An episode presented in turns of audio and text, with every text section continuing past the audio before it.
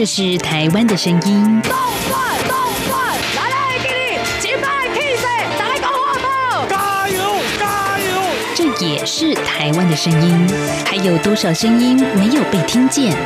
发噩梦的是梦到自己的朋友、自己一些队友是第二代。未来你打算在台湾定居吗？呃，可以的话当然定居嘛。这边怎么说也是一个民族自由的地方。有可能变成了小部分人。你没有公益，你不能维护基本的人权，那你就没有完全的安全。在这狂乱的年代，思考让我们自由，就要听晚报，听见新闻之外。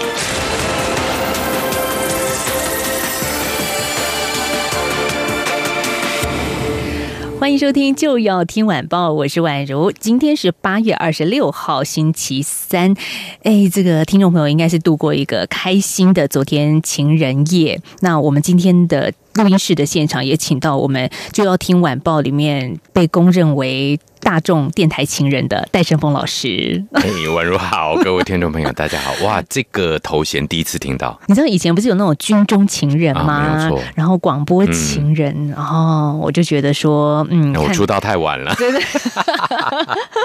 其实真的啊，蛮多听众喜欢听戴老师来分析社会时事案件哦。好吧，转换一下心情。刚刚过完快乐的情人节，今天我们要谈的题目有一点点血腥，让人也很难过啦。就是在。在二零一八年的时候。桃园发生一起弑母断头案，哦，这个听众朋友听起来这几个字应该就蛮惊悚的啦。就有一个良性男子，他涉嫌就是砍下母亲的头颅，从十二楼抛下。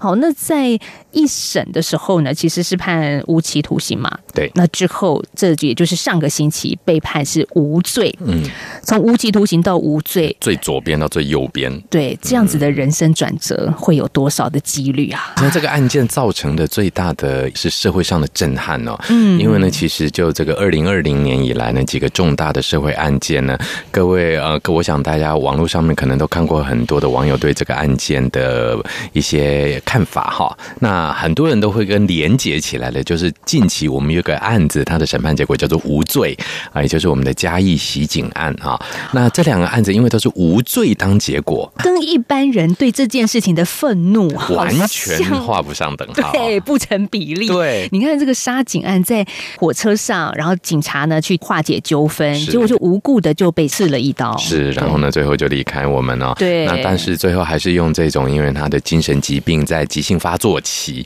啊。好，我们先讲那个叫做精神疾病的急性发作期，也就是说呢，啊，我们那时候呢，这一位袭警案的这位嫌疑人呢，在他呃长时期没有服药的情况之下，自己本身的精神疾病发作了，那产生了幻听，那产生了一些幻觉的感受，那他觉得呢有个声音，那也觉得呢自己呢即将要被害，尤其是穿制服的人呢可能会对他加害，在这一些呢呃不存在的感受的一些影响之下呢，他做了这个呃在法律上面当然是绝对不能做的事情，就是袭警啊。当然最后我们这位英勇的警察也离开了我们。对，那当时法官援引的这种我们叫做精神鉴定的结果哦，那就说呢，他是因为是在精神疾病的急性发作期，所以呢，他没有办法控制自己的行为，所以在这个法律的罪的这个部分呢，他是无罪。那当时呢，其实大家真的是一片哗然，甚至啊，我们是中正大学的犯罪防治系哦，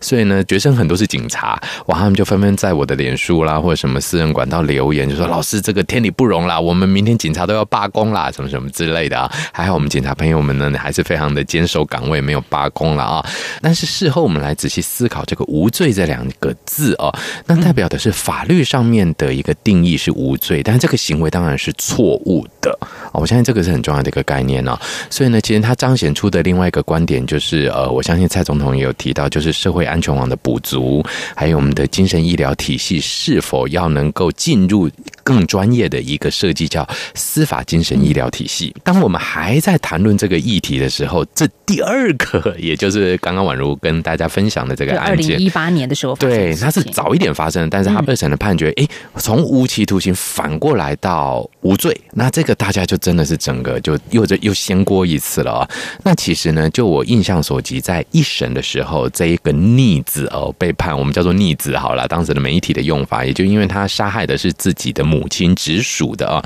那所以呢，这个情况之下呢，当时无期徒刑就很多人不满了，然后因为没有判极刑嘛，对，因为当时大家都觉得自己的父母这应该是极刑，而且他是残忍的一个杀害的方法啊、那其实刚刚宛如提到的是说，把母亲的头部砍下来丢到中庭，这个惊悚的，大家光想画面大概就已经没办法吃饭。其实那个画面呢，如果按照整个判决书上是在一审的判决书里面提到的话呢，他其实先是对着母亲呢残杀了数十刀。那如果按照一个媒体的报道是写三十七刀，也就是当母亲在气绝的状况之下的时候呢，他在持刀呢毁坏母亲的头颅，所以他不是整个。好像很干净的拿个刀子把他从脖子割下来的这一种，好像很有计划性的，而是他是破坏式的，然后最后头颅离开了下来的这个一。审的时候的韩文还特别提到，是以四种凶器砍杀母亲。是，经过这样媒体的报道，虽然呃我们也不是法律相关专业啦，也不是法官，可能会更清楚这详细的脉络跟过程，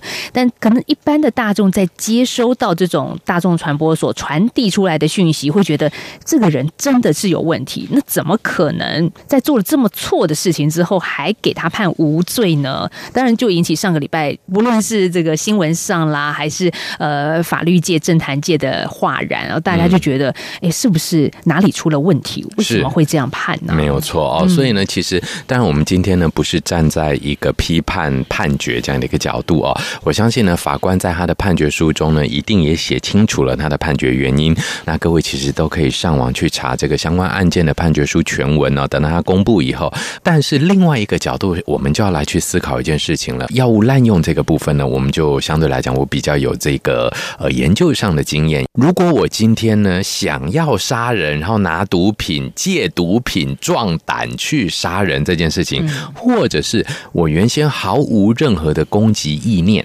毫无任何的杀人的冲动，但是在药物的影响之下以后，我做下了这件事情，请问该怎么罚？这个行为本身背后的这种动机层面上，就出现了一个很奇特的一个差异点了啊！上过戴老师现场的这个我们犯罪心理学的课程的同学，应该都听过我问过一个问题，请问一下，酒驾肇事致死，也就是我们的这个喝酒以后撞死人了这件事情，要不要用故意杀人罪来去做一个提升啊？啊，尤其他是连续酒驾撞死人的话，比方说我第一次罚你，你回去又喝了，哎第三哇一直撞你，就是警惕无效对啊，无效的这样，是不是可以改成故意杀人？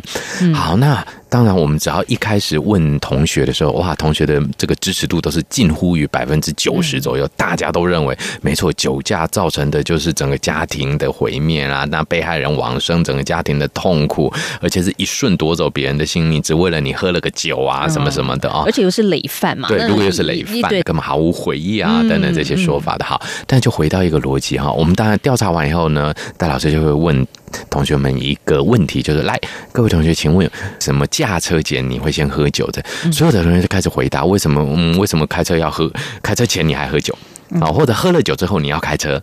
绝大部分的反应，第一个就是因为家就在附近嘛。侥幸，对侥幸的心理啊，对我驾驶技术非常的好，嗯我根本不用担心。就算我已经喝到烂醉了，路是直的，不会弯。我家的路我怎么不知道怎么开呢？对、哦这一些想法呢，其实是酒驾最重要、最重要的原因，也就是一种侥幸的心态啊。对，那因此呢，如果你今天用酒驾去撞死人，就叫做故意杀人这个角度的话，嗯那可难倒法官了。法官就找不到这个意在哪里了。什么叫做意在哪里呢？就是好，那请问一下，我原先很想杀人了，所以我就喝了酒，喝了酒开车，真的撞到人了。耶这叫故意了嘛？因为我原先的动机是存在的，也就是我今天这个杀人动机是存在的。那我们在一个犯罪现象的时候，犯意就存在了，也就是哦我要杀人了。但是我可能不敢，但是我可能呢有一点慌，但是我可能需要壮个胆子。好，我喝酒，喝了酒壮了胆以后，我就有一个犯案的工具，这工具叫做我的汽车。那这个汽车呢，我就把它开的加到极速，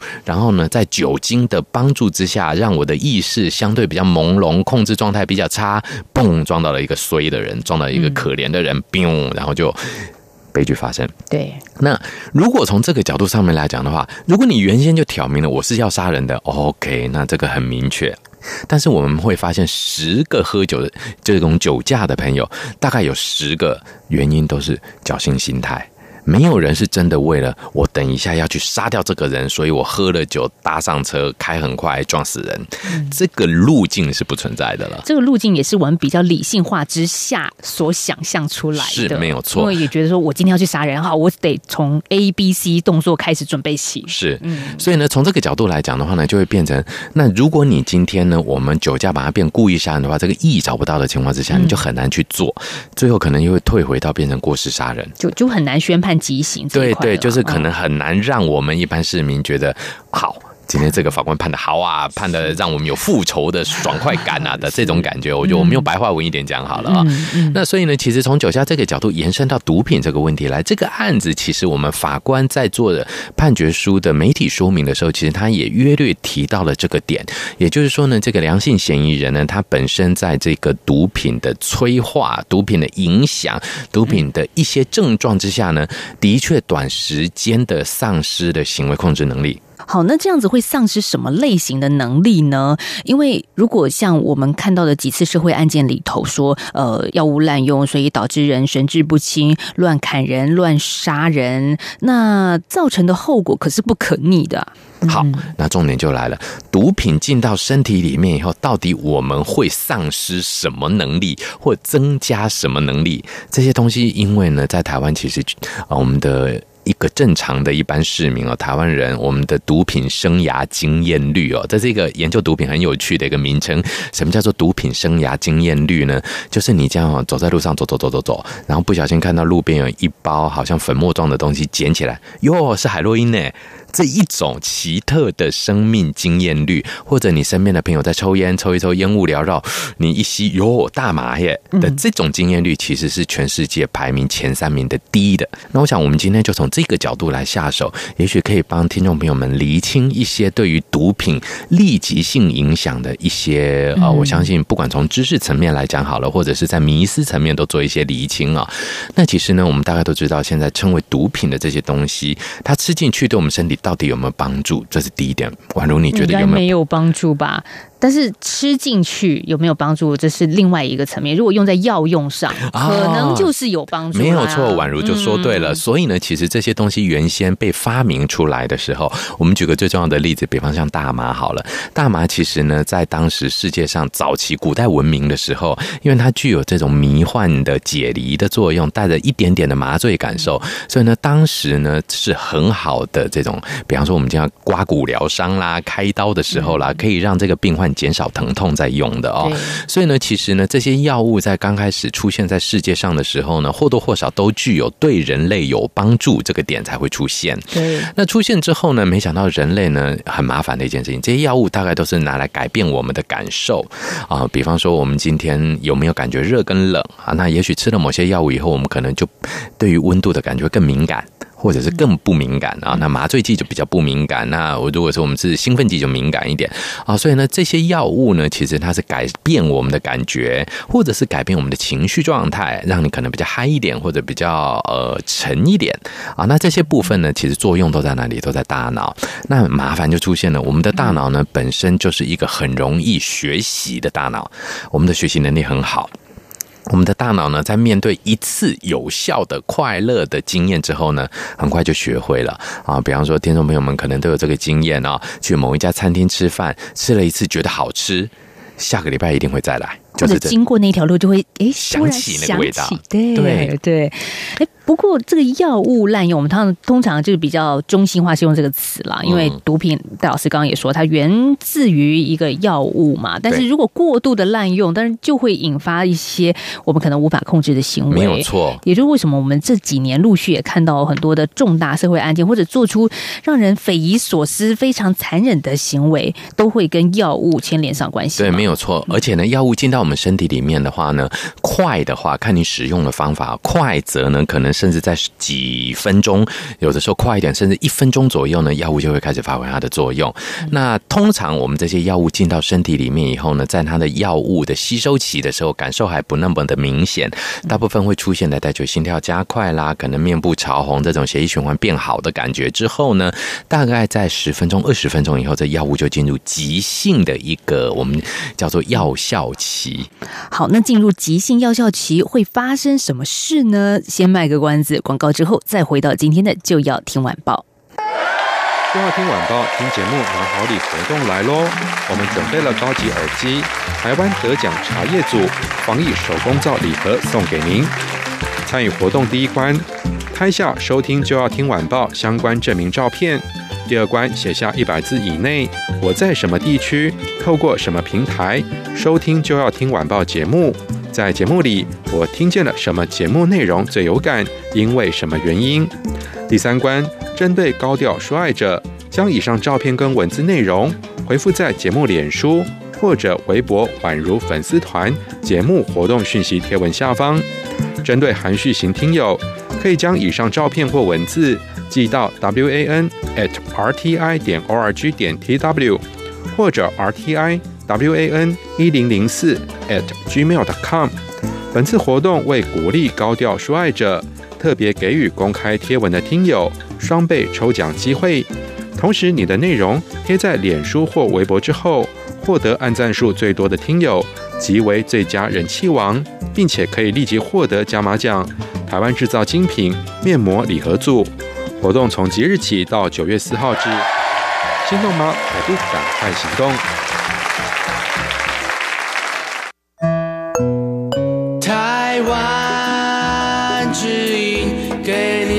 有 feel 的声音。中央广播电台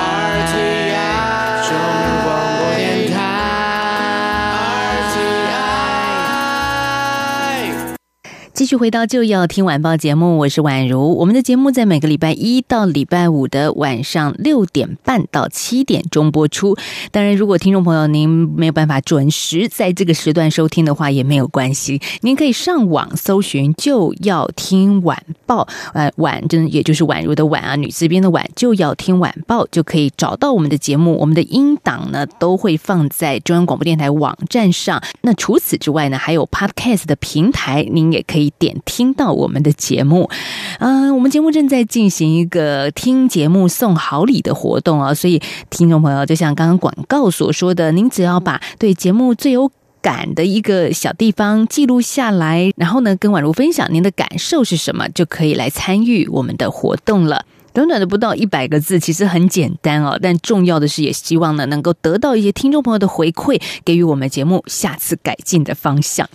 好，那在今天的就要听晚报节目，我们谈论的是弑母案被判无罪。好，当然这件事情就引发了社会的哗然啊、也可以用民情激愤来形容哦。有些媒体是这么说的。那这一集节目的下半段，我们则是从一个人类药物滥用过后的一个急性发作期，到底会丧失什么样的能力，或者是变成一个所谓丧心病狂的逆子，到底为什么会这样呢？继续，我们要请中正大学犯罪防治学系的戴生峰教授来跟听众朋友详细聊聊这一块，可能你跟我没有接触毒品、没有被药物所控制的人，比较难以理解的这个层面。啊，那这个急性的药效期呢，就看你的药物的种类。比方说，我们这一次这一个我们叫做弑母砍头案的这一位良性嫌疑人，他使用的是甲基安非他命啊、对。那甲基安非他命呢，其实是这种神经毒性非常强的一种中枢神经的兴奋剂。那这种药物使用以后呢，它会出现一种非常孔武有力、非常兴奋。另外一个更恐怖的副作用就是，他会非常的执着，也就是当他做什么事情，他就一路做到底的这一种行为模式。就是要 为什么他会很多媒体的表述会写疯狂杀人？对，或者就是说一直描述他的这种持续性，他的行为连续疯狂砍杀。我相信很多媒体会用“连续”这两个字。对，因为我们一般人可能假设好了，在稍具理性状态之下砍了第一刀，可能会惊吓到，对，就收手血了。喷出来什么，你可能就会吓到了。对，对我们会有自己的这个抑制的一个机制哦。对那但是呢，药物会把这一些呢自我控制的机制关起来，它会加强你呢持续做你现在正在做这件事情的这一种哈。我举个例子，他可能正在捅刀，那这时候药物就让他继续捅下去。是，可是那个继续捅下去，难道他完全想不起来或看不出来前面是他的妈妈吗？这个就会变成是一个争论的焦点了。嗯所以我相信很多听众朋友们都会有像宛如的这种想法，就对，这时候他难道没有办法，一点点都没有办法吗？不好意思，这真的只有当事人能够说明了。因为其实就像我们刚刚跟各位报告的，药物的在台湾地区的大家一般市民的生涯经验率很低，就像我们也没有办法告诉各位说，好，我们今天用的甲基安非他命的效果是什么。那在学术研究上面，其实台湾因为指定为毒品之后，相关的学术研究也绝对不能用在人的身上。各位，你想想看，我们也不可能有一个志愿者说，来，我自愿让你打安非他命，然后看会不会杀人，这也不完全不合对，呃不可以的哦。所以在这些情况之下呢，也就变成我们这些药物进到身体里面以后，到底会发生怎样的行为的约束或控制或持续或坚持，我们都只有当事人的实证资料，也就是这个人怎么做，我们观察的结果，我们只能来做推估。就是连专家也得从事后观对察，，没有错，我们甚至没有办法用实验法。对当事人进行一个所谓精神鉴定。精神鉴定能回到那个当下吗？其实是很难了，因为呢，嗯药物在一定时间之后就过了哦。那我相信呢，我们听众朋友们可能都没有呃，一定不会有吸毒了啊、嗯也许几位少少的可能碰过，那没有关系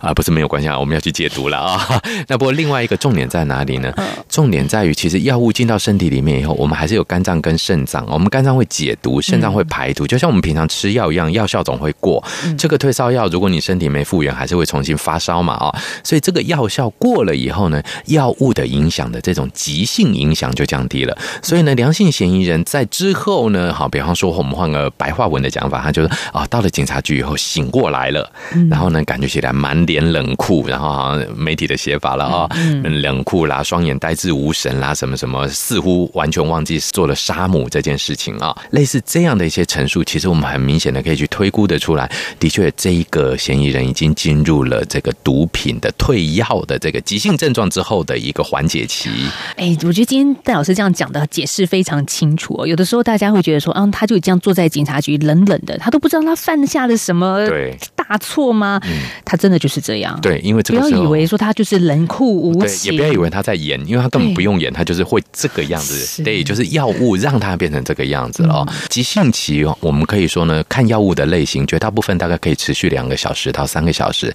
三个小时之后呢，缓解期就出现了。缓解期出现以后呢，这时候就会出现，因为刚刚你用尽了力气，或者我们假定以杀人案来讲的话，你想想你要杀死一个人，你要花费多大多大的这种精力哦，这他整个就会瘫掉，就忽然间好像是泄了气的皮球一样。那这时候给人看起来就是反应迟缓的。呆滞的无反应的状况，那这种状况呢，大概要持续多久？大概是四到五个小时。啊，那你就渐渐的呢，从缓解期再慢慢拉回来，到身体就要开始代谢，把这些药。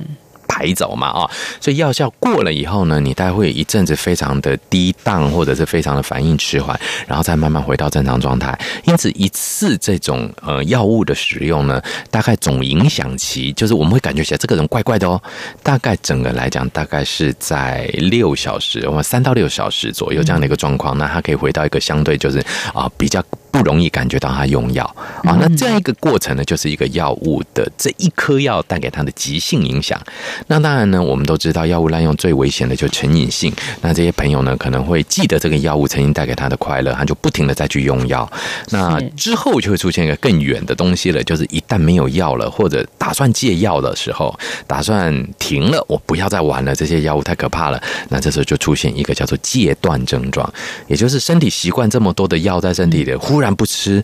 那身体就会抗议了，就会不习惯了，就会产生很多很不适应的现象。嗯那他们就会重新再去找药，或者是产生更严重的精神疾病。那我们刚刚一直很强调，在急性期的状态之下，他可能会做出连自己都无法控制的行为。这个礼拜啊，大家又针对这个话题有继续更深入的一些讨论了。看到有一句话，法医就说了，如果凶嫌是在精神丧失状态之下行凶的话，比较不可能做出像是更换或者是清洁器具这些凶气的行为。这好像又跟戴老师您刚刚所说的，就是完全精神丧失，执着于做一件事情，又有一点相反，因为。如果这样子的良性凶险，他是很冷静的状态之下，还去清洗他的凶器，这真的是被药物控制的吗？对，所以呢，就会变成在这一次的案件的整个鉴定过程中呢，其实我们就会发现，他到底是。药物的急性状态的行为样态是什么？那因为呢，其实呃，我们必须很诚实的说，等我们这些犯罪学或犯罪行为、犯罪心理学的。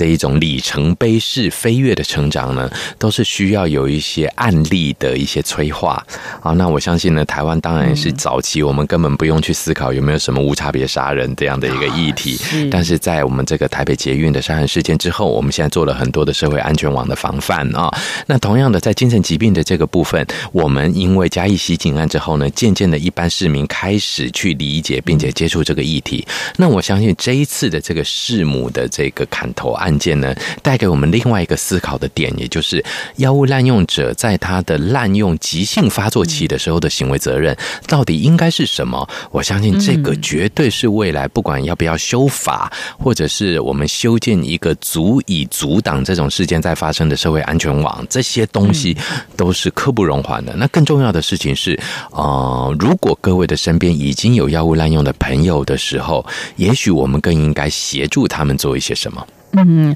像老师一开始所强调的，有些人被判无罪，但是并不代表他没有做错事，对，没有犯下大错。对，很多人都会把无罪这两件事情呢做这样的解读，就哟，这样就一笔勾销了。他不把他妈都杀了耶，难道妈妈没死吗？不对，他的妈妈真的被他杀了哦。也就是说，这位良性嫌疑人真的做了弑母这一件天理难容的事情。但是，譬如说，如果借由用药，或者是我们这以前通俗用语说借酒装疯，那。他真的做了一些疯狂的事情，是。然后，但是可以说，因为他就是受到了酒精或者是药物的影响，可是我觉得他还是要受到惩罚，是没有错。所以，就回到这个逻辑来讲，这就是目前我们法律必须要去另外一个角度来去思考的了哦。那也就是我相信呢，法律是随着这一种案件的发生，因为我们人类行为的多元化的影响，渐渐渐渐必须要补强它与时渐进的一个往前的一个概念呢。嗯嗯。所以呢，我们是也真的是蛮诚恳的呼吁，呃。未来在这方面，不管在司法精神领域的专家们，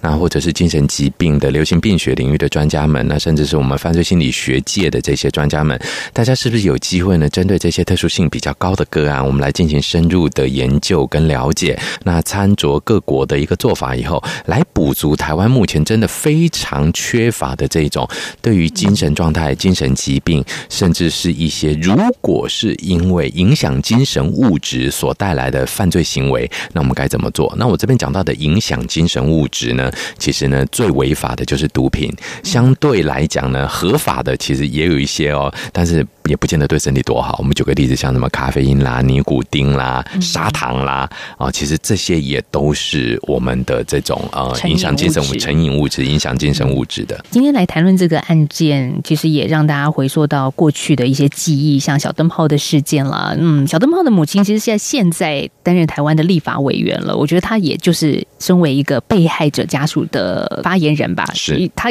也可以说出一些从被害人家属角度的一些谈话。像他上个礼拜就提出了说，呃，现在还是没有办法看到完整判决书的内容了。那对于判决适用的法条跟原因。目前难以回应，是，但是向司法院这边呼吁，要向社会大众释疑，解释清楚判决做成的理由，是基于考量行为人哪些具体的案件脉络情节，才适用减轻或者是免除刑度的决定。其实这个司法院也扮演一个很重要的桥梁的角色，让大家清楚的了解为什么目前的发展状况可以被宣判为无罪。那接下来当然还可以上诉嘛？嗯，那三审或者是在定验的这一条路还有很。很多可以讨论下去的地方。是，那其实呢，这一次的无罪背后还有一个叫泽富桃园卫生局的哈，这个这样的一个呃弹书，那也就是我们的地方的这一些精神的卫生机构能不能承接这样的一个个案，这也是一个必须，因为最后这一个呃良性嫌疑人目前还是得要回归社区了啊。如果大家在二审之后还是有回归社区的可能啊，我相信对社区的这个震听起来撼。有点可怕对？，震撼度是很高的哦。那所以呢，其实，在众多的这一些音响之下呢，我真的是很诚心的呼吁哦，就是说，我们不管司法院啊，还是呃跟这个法律相关的部分的各位啊，都能够多给我们一般市民们更多的关于这种呃法律上见解的说明。那此外呢，我们呃心理学家们或者精神病理学家们也能够呢呃运用更多媒体的机会呢，带给大家一些关于如何跟这些精神疾病患者或者是使用精神药物的这些朋友们呢相处的一些建议。好，今天节目时间也到了，谢谢中正大学犯罪防治学系的戴生峰教授来到我们就要听晚报，谢谢。谢谢，好，也谢谢听众朋友今天的收听，我们明天再聊喽，拜拜。拜拜。